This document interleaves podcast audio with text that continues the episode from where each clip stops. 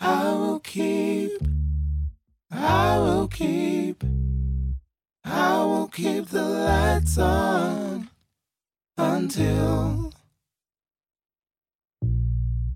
till you get back home.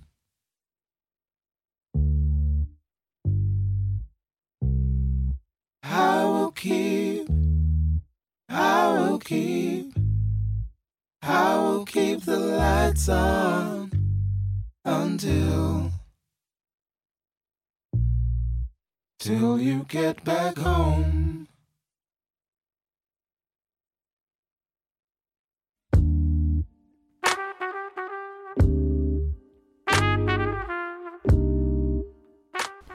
大家好，欢迎收听本期的 Mood Board 小张的灵感版，我是小张。你现在正在收听的是小张的欧洲之旅下集。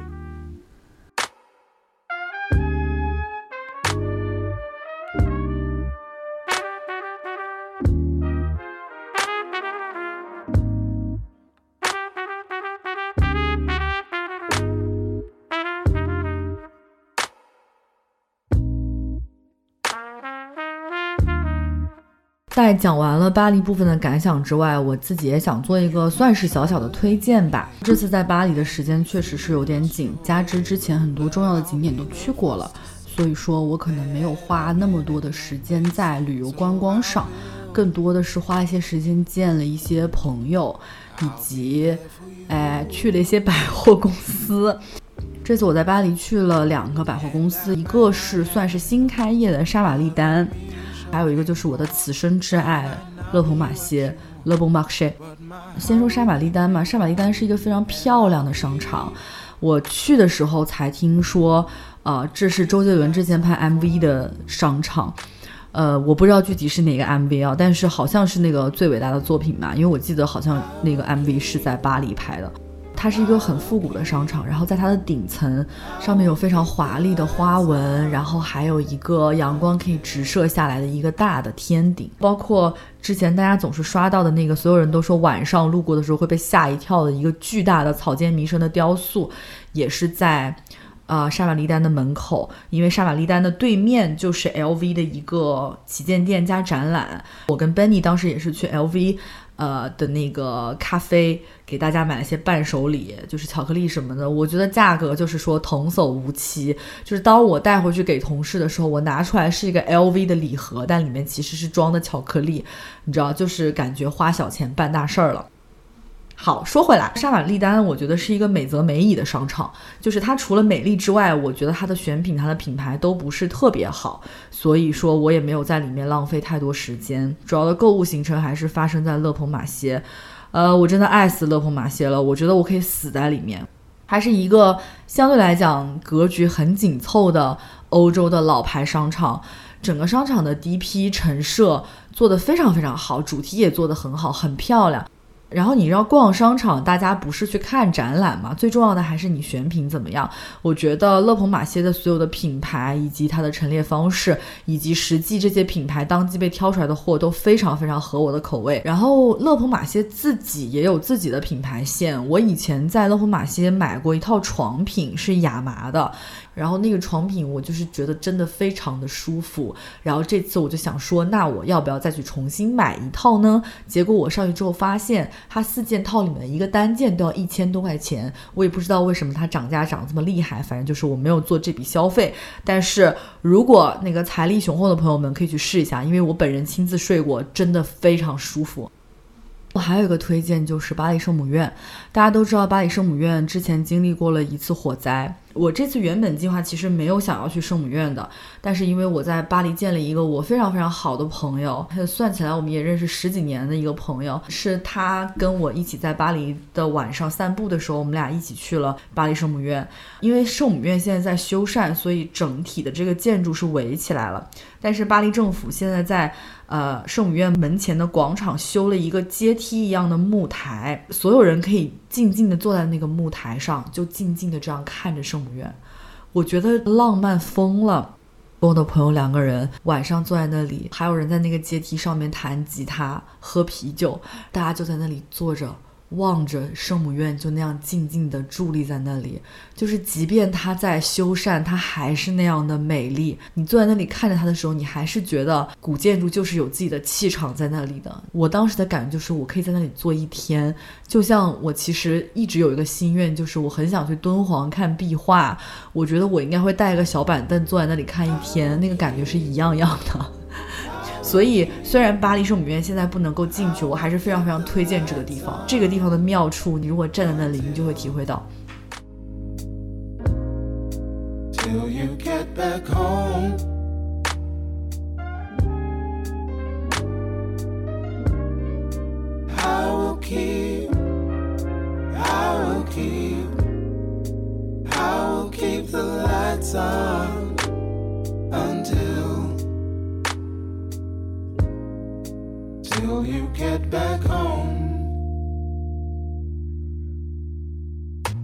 When the tears well in your eyes, and you've tried with all your might, and your wings don't seem to fly, and your stars no longer shine, well, I will. I'll be here for you. And when all is said and done, and when nighttime steals the sun, and you don't know where to turn, and the fire no longer burns, well, I'll keep. I'll keep the lights on for you. Till you come back home. Till you come back home. Till you come back home. Till you come back home. 嗯，刚刚前面跟大家讲到了我的两个这次行程当中的小小的感悟吧。第三个感悟可能说来就有点大了，就是我在这个过程当中，我会一直反复思考我自己到底需要什么样的生活。嗯，刚才其实，在第二部分的结尾，我跟大家有讲到说我和我一个十年好友见面嘛。呃，其实我觉得我会有这样的感悟，也源于跟他的聊天。啊，这个朋友呢，我称她为女儿，她是我的女儿，但是她其实是一个男孩子。这个女儿这个称呼怎么来的呢？是因为我们高中的时候，呃，我和她还有另外两个女生，一个男生，我们五个人有一个家庭，就是类似于办家家酒那种。但是我们高中还在玩这件事情，而且我们乐此不疲，因为我们管我们的家庭叫封建家庭。我们其中一个女生在这个家庭里面扮演老爷的角色，然后我和另外一个女孩子还有另外男孩子，我们是他的姨太太。你没有听错，是另外一个男孩子，我们三个人是他的姨太太。然后女儿，就是很明显，她就是我们这个家族里面的女儿，就是因为我们几个人关系很很好嘛，所以就一直有一个这样的游戏在，所以就过了这么多年，我见到她还是叫她女儿。他是从大学的时候就在法国，然后一直到现在，他在巴黎已经生活了差不多有七年时间了。然后上一次一六年的时候来巴黎的时候，也是他去巴黎北站接我跟宋静还有小纯，因为北站就出了名的很乱嘛，他也是出于担忧，所以去接我们。然后当时也是带我们在法国在巴黎各种玩儿。这次去，我跟他已经很久没有见面了。我们甚至不是日常生活当中会经常联系的那种关系。但是我觉得我也很想念他，所以我们就见了一面。那天晚上，我跟他在呃蓬皮杜附近的一个小酒馆吃完饭，我们两个人就一直在巴黎进行我们的所谓的 City Walk。我们就是从蓬皮杜一直走到了市政厅，然后走到了卢浮宫，又在塞纳河旁边转悠转悠，然后又去了刚才我所说的圣母院。呃，我们每路过一个地方，他就跟我说：“他说啊，市政厅原来就是我住在这里，我平时晚上就会在这里滑滑板。然后说啊，这里就是我们之前晚上没事情就会在这边闲逛什么的。”我说：“你知不知道？你这随便讲一句话，我就觉得很凡尔赛。”我说：“我在巴黎是真的可以讲凡尔赛这个词的，对吗？就是。”我真的是觉得你生活在一个美景当中，但你不知不觉，这种感觉真的太令人羡慕了。然后，然后当天晚上我们边走边聊了很多我们在生活当中的一些感触嘛。这里有个小插曲，就是我在去巴黎之前，其实，呃，我老板有跟我谈话说，有一个工作机会是可能我将来的生活可以一半时间在欧洲，一半时间在。啊，中国这样子，我来旅游之前，他有在问我的意愿，相当于说品牌要做一个出海的动作，所以当时呢，我也知道我这个朋友他其实在帮国内的很多 AI 公司做出海这件事情。那我就想说，也跟他聊一聊在法国这边的生活或者怎么样，因为我回去之后可能也需要给我老板一个答复了。然后在聊这个过程当中，他就告诉我，他其实在法国生活的非常快乐，因为给他的感觉是，首先不用说的就是社会福利很好，就是你在这里很多生活上的东西，很多医疗上的东西基本不用花钱。这个就让我想起柯老师当时跟我讲说，他说你，呃，在巴黎，如果你手机被抢了，你千万不要害怕，你就大叫，你就用尽你全身的力气，大声的喊，喊到所有人都觉得你要崩溃。的那种状态，然后这个时候就会有人出来见义勇为。他说，法国虽然小偷很多，但是，呃，能够见义勇为的人也很多，因为大家反正医保都能全报，万一被人捅了，别人也没有负担。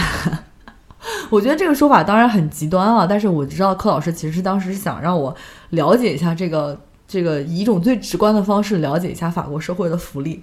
女儿在跟我聊天的时候，其实也说到这一点了嘛。这都不是最重要的，最重要的是她会觉得说，她作为一个内心里面其实非常打鸡血的东亚人来讲，她觉得巴黎这个地方让她觉得很自由，因为她觉得自己想卷的时候就有机会给你卷。巴黎这边会有很多的机会，但是如果你想休息、你想躺的时候，你也可以躺，没有人会 judge 你，你没有人会觉得啊，你现在在餐厅端盘子，你就一定比不上一个在公司里面做格子间的人。然后他就很想劝我说，让我一定要接受这个工作嘛。他就跟我说，呃，他们在法国这边一年有三十五天假，而且是不算那种国庆啊那种公休假的哦，就是纯纯的有三十五天。他说，如果你是一个很卷的东亚人，你来这边工作，你夏天的时候想继续工作都没有人跟你对接，因为所有人都去休假了。然后我还跟他讲说，我说我这次来的时候是因为呃五一劳动节的时候我们有调休嘛。所以我就能够凑到这么多假出一趟国，他就跟我说，嗯，国内有调休，呃，在巴黎这边我们有搭桥。我说什么叫搭桥？他说搭桥呢，就是指假如说呢有一个法定假日在周二，然后因为周二和周末只隔着一个周一，那法国人就觉得我在送你一天，我让你连放四天。我说我的天呐，我说那这搭桥跟调休可不是一个概念啊。调休可是让我放的更少，但是搭桥是让我放的更多呀。那天晚上我是感觉女儿的状态，嗯，挺好的。当然，我觉得这也跟她自己一直以来比较勤奋。对工作上的事情非常积极努力，也有绝对的关系。然后那天晚上我们俩坐在圣母院门口的时候，他还突然感性起来。他跟我讲说，他说他原来是一个很不喜欢拍照的人，甚至他会觉得，哎呀，老在朋友圈里发自己的生活，可能也不是一件那么体面的事情。但是他说他是在巴黎圣母院。呃，遭遇火灾了之后，他突然觉得他要拍更多的照片，因为你不知道什么时候这个东西就突然就不在了，所以你要在有限的时间里面多看他几眼，然后多留住一些和他之间相关的记忆。然后我觉得女儿心里的某一部分跟我是一样很感性的，所以那天晚上我们俩在巴黎路上走，那个嘴就没有停过。然后我觉得这次去欧洲的时候，我见到的一些在欧洲生活的人。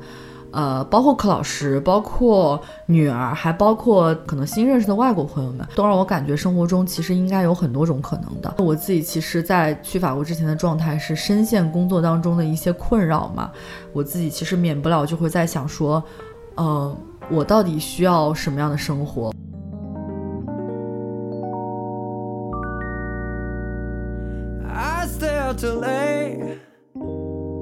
got nothing in my brain. That's what people say. Mm-hmm. If that's what people say, mm-hmm. I'll go on too many days. but I can make a mistake. At least that's what people say. Mm-hmm. If that's what people say. Mm-hmm. But I keep cruising. Can't stop, won't stop moving. Like I got this music in my mind saying it's gonna be alright. Cause the player's gonna play, play, play, play, play. And the hater's gonna hey, hey, hey, hey, hey. I'm just gonna shake, shake, shake, shake, shake. Shake it out, shake it out. Break, it's gonna break, break, break, break, break. And I fake it's gonna fade, fade, fade, fade, fade.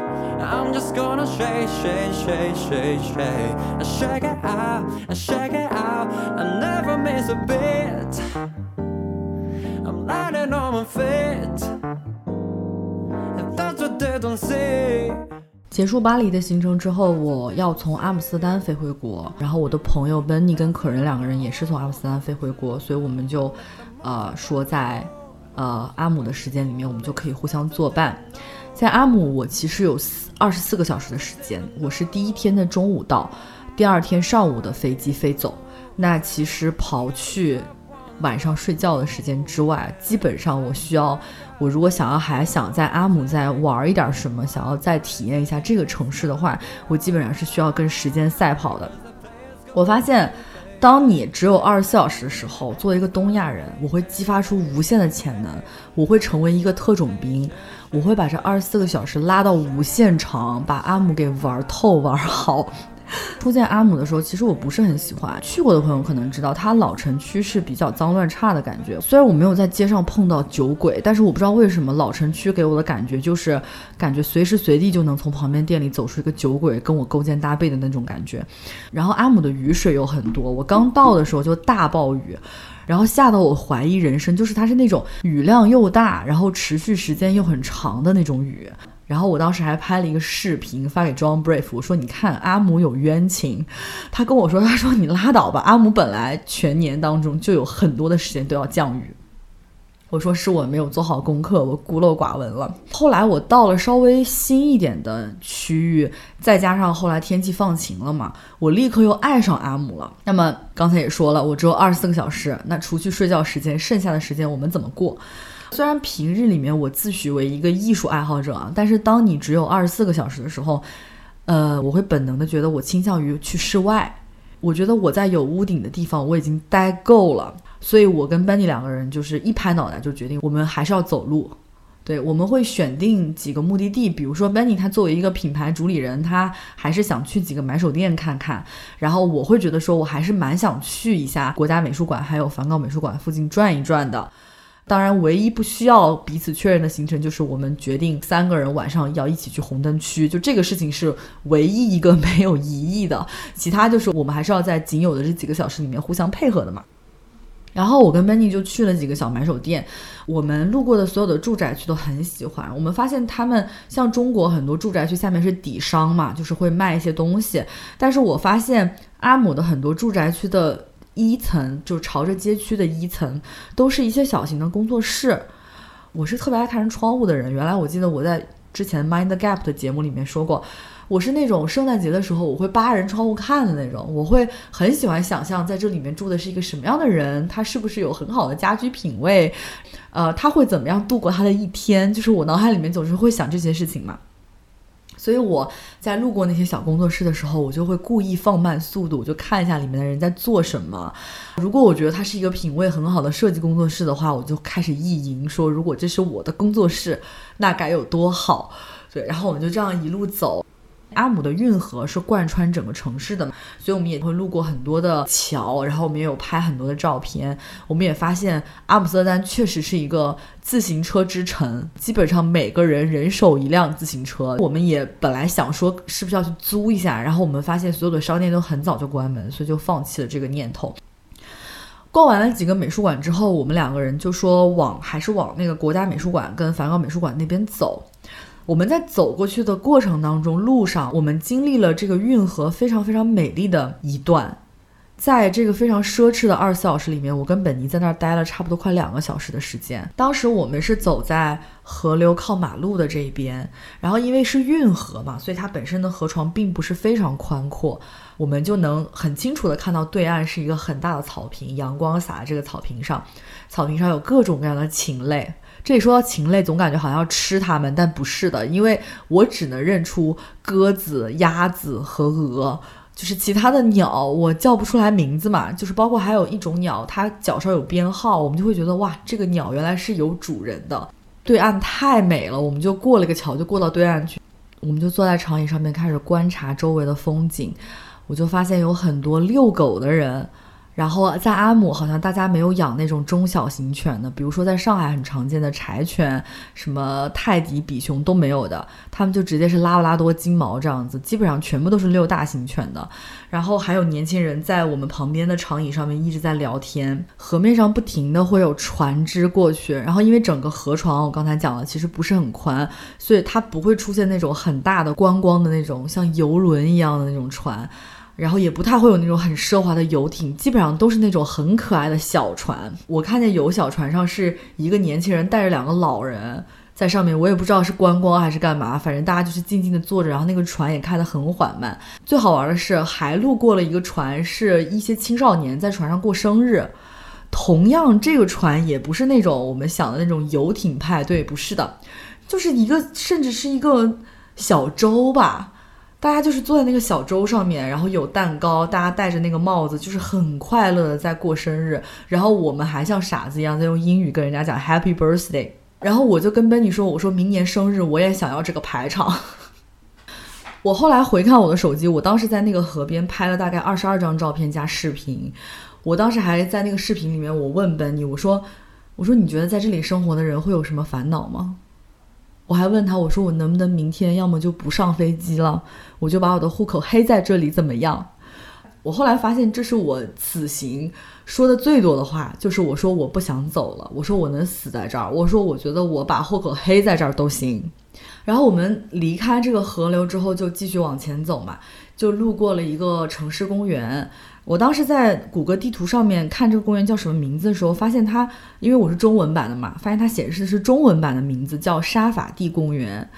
我一直自己说自己是一个公园爱好者，以前在伦敦上学的时候，基本上每周都想去打卡一个公园，比如说摄政公园、海德公园，还有 Green Park，还有 Holland Park，就是这些所有的公园我都很喜欢，因为我觉得。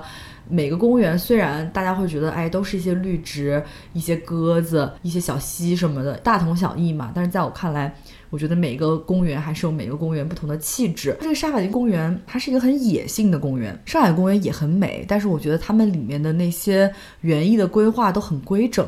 但这个沙法蒂公园就是超野性，感觉那个树木就是随便长的，然后里面也有一些小孩子玩的那种像游乐设施，也都是那种很粗犷的，不是那种我们平时在中国的公园里面看到的那种呃彩色的塑料感觉的，它是有点石头质感的，很像那种野外。求生生训练的那种设施，公园里面也是长椅上面就是有人在看书，旁边有人在遛狗。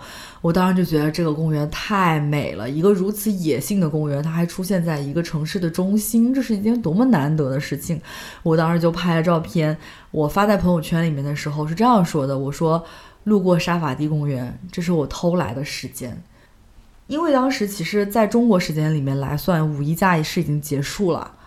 呃，我其实后两天是我请的假嘛，所以我就觉得这是我偷来的时间，这个时间无比奢侈，我要沉浸式，我要让我身上的每一个毛孔都吸到这个公园的氧气。穿过沙瓦迪公园，我跟 Beni 就来到了。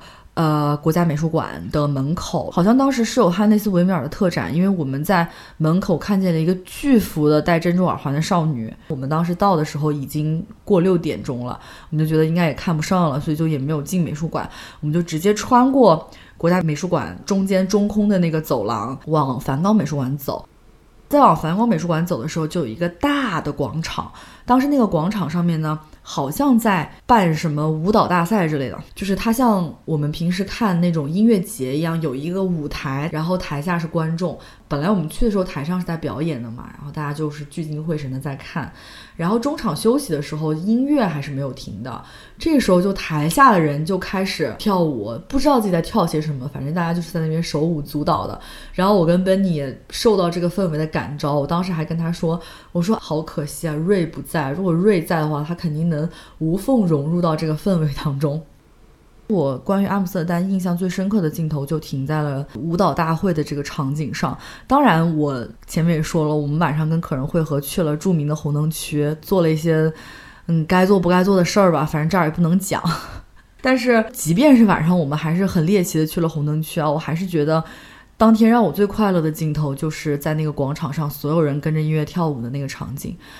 嗯，我觉得在我的日常生活当中，每一年都有人告诉我世界在下行。其实我回忆起来，我会发现这四年来吧，几乎都是每年都有不同的人在跟你说，嗯，你是不是觉得今年已经很糟糕了呀？那我告诉你哦，今年还是未来十年最好的一年哦。大家有没有听过这句话？嗯，我觉得这次去欧洲，其实也很明显的能感受到它跟以往的不同吧，有一种萧条是有点藏不住的。这是和从前相比起来很明显的一个观感，但是在我看到广场上面大家一起起舞的这个画面的时候，我还是觉得尽管萧条，但是生命力还是在从各个地方倾泻出来。也许我们在探讨个体生活的时候很难抛却时代背景，比如大家会告诉你现在局势很不好之类的，但是这样的场景总会让我觉得每个人平凡微小的生活还是可以以一种很快乐的方式继续下去的。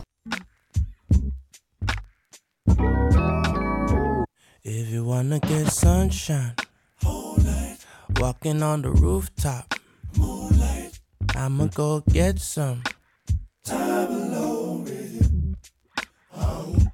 Yeah, we could go dancing, moonlight. Soak up the disco, moonlight. I dig it when I get that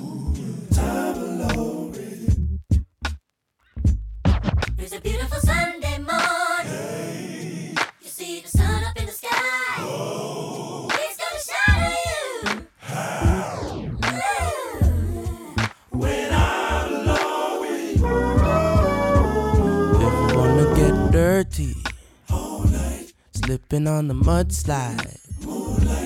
We could cut the chit chat. Give me that. Time alone Oh yeah. We could skip the border. Swim around the ocean.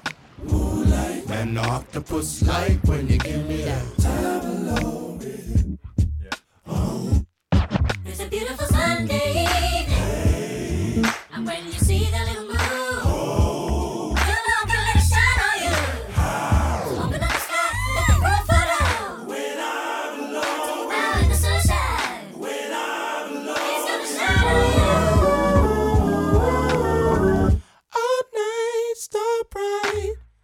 在这一次节目的开头，我其实也讲了，我回国后其实陷入了一种我形容为难以名状的伤感。当这一刻我坐在这儿想要跟大家分享这些故事的时候，我发现这些东西也情有可原吧。我记得我去年有一次被工作气到胸痛的时候，写下了这么一段话。我再次感谢备忘录这个东西啊，如果没有备忘录，我可能已经不记得自己当时讲过这么刻薄的话。因为我是做品牌的嘛，所以我在这段话里面是这样写的：我说我的工作天天都要宣扬积极、健康、自由的生活方式，成天拽一些词儿，什么回归内心，发现自己的真正需要，什么无拘无束，重返乡野。说真的，每天还在这儿为五斗米折腰的就是我本人，最不健康的就是我。领导现在端来盆屎，我都得做成满汉全席，哪儿他妈来的灵魂自由？全是假的，朋友们，是幻术。对，是幻术，这个不是那个《妖猫传》里面的经典台词吗？我当时就觉得我的生活就是一场巨大的幻术。为什么说到这里呢？就是要说回五月份的时候整个人的状态。其实到五月份的时候，我回顾我那段时间很痛苦的工作经历，我发现我好像被我的领导整整骂了两个月，不间断的骂，就是每周总有那么几天要开会骂我，觉得我工作没有做好。刚才也跟大家提到说，我在出发前，其实老板有跟我聊去欧洲工作的这样子的一个机会，但这个机会我回国之后，也因为公司的一些股份变更，呃，总之就是一些高层之间的权力的游戏吧。而泡汤了，就是怎么说呢？就这个机会都不是说可能有人跟我一起在竞争，而我竞争失败了，而这个机会就凭空就消失了。那等于说，其实我对于这个工作当时还抱有的一些这个转有所转机的这种希望，我觉得算是破灭掉了吧。嗯，但最重要的是，在我一次一次被骂的这个过程当中，我突然发现，我不相信我在做的这件事儿了。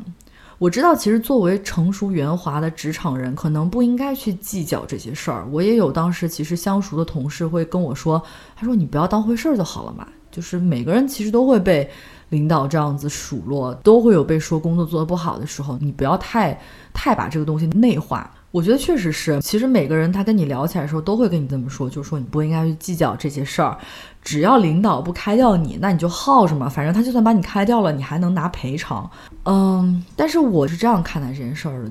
我上一份工作，其实我在的那个部门可以算是一个关系户部门。我有时候坐在那个会议室里面，我老板正在讲我做的不好、做的不对的时候，我环顾四周，发现他好像也只能骂我。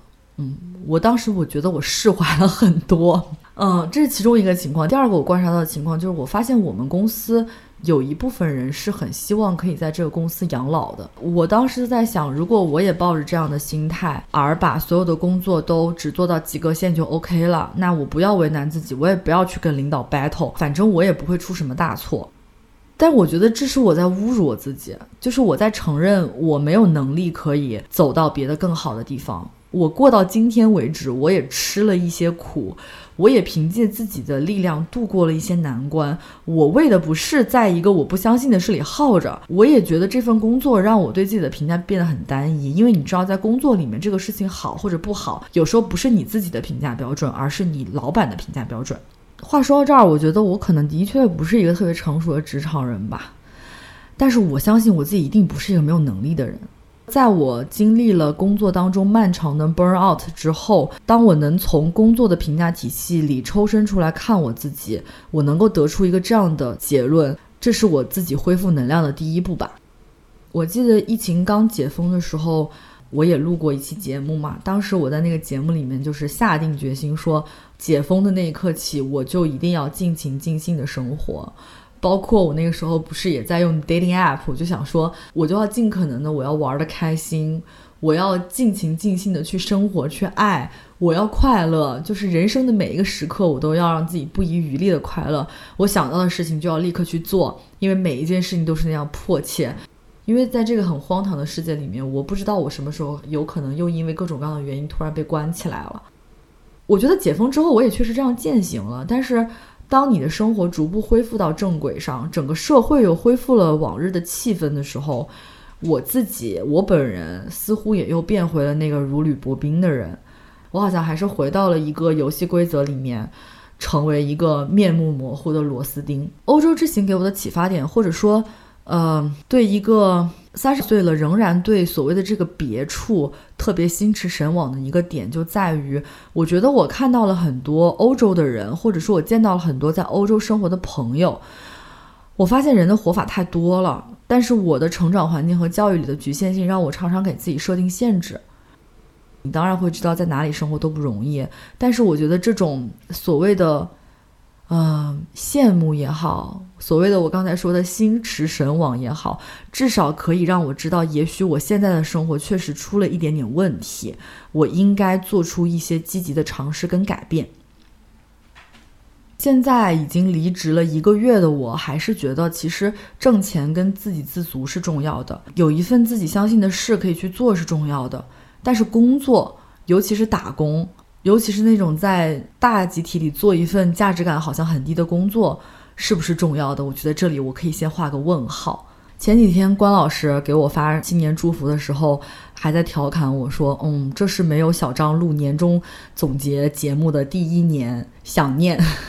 ”我当时就在心里想，虽然我今年可能真的不会有什么年终总结节目，但是我因为我还是一个对生活很多方面有很多迷思的人，所以，呃，年终感悟没有，但是节目还是会录下去的。那我自己其实是觉得，如果在新的一年当中，我不想在某种既定的规则中生活，或者说我想要在既定的规则中找到自己可以接受的生活方式的话，我需要非常睿智，非常有勇气。我也需要在尝试的过程当中面对内心很多的犹疑跟反复，但是我觉得这些都没关系，因为新的一年我会非常非常努力的去寻找这件事情的答案。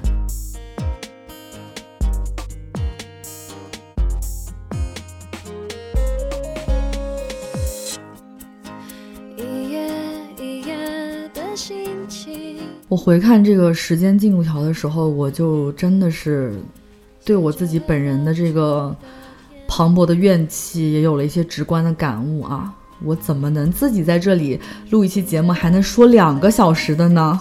这期节目想必是需要分上下集了。那么我觉得，就希望自己下一次不要攒到这么这么多话的时候才想跟大家做分享。我希望自己接下来可以随时随地想到什么就能够跟大家分享点什么。这样的话，下一次见面也不需要等太久了，对吗？那么关于我五月份重返欧洲大陆的一些所想所感，就跟大家分享到这儿了。呃，如果你跟我有一样的想法，还是一样，欢迎你给我留言，然后也欢迎大家在各个平台找到我，跟我分享一些觉得有意思的事情。另外就是，虽然这个节目分了两期，但是大家不要忘了我在最最前面提出的希望，就是如果你们认识什么玄学大师的话，请不遗余力的私信我，好吗？那么我们就下期节目再见啦，拜拜。练习着无所谓的心情，我不会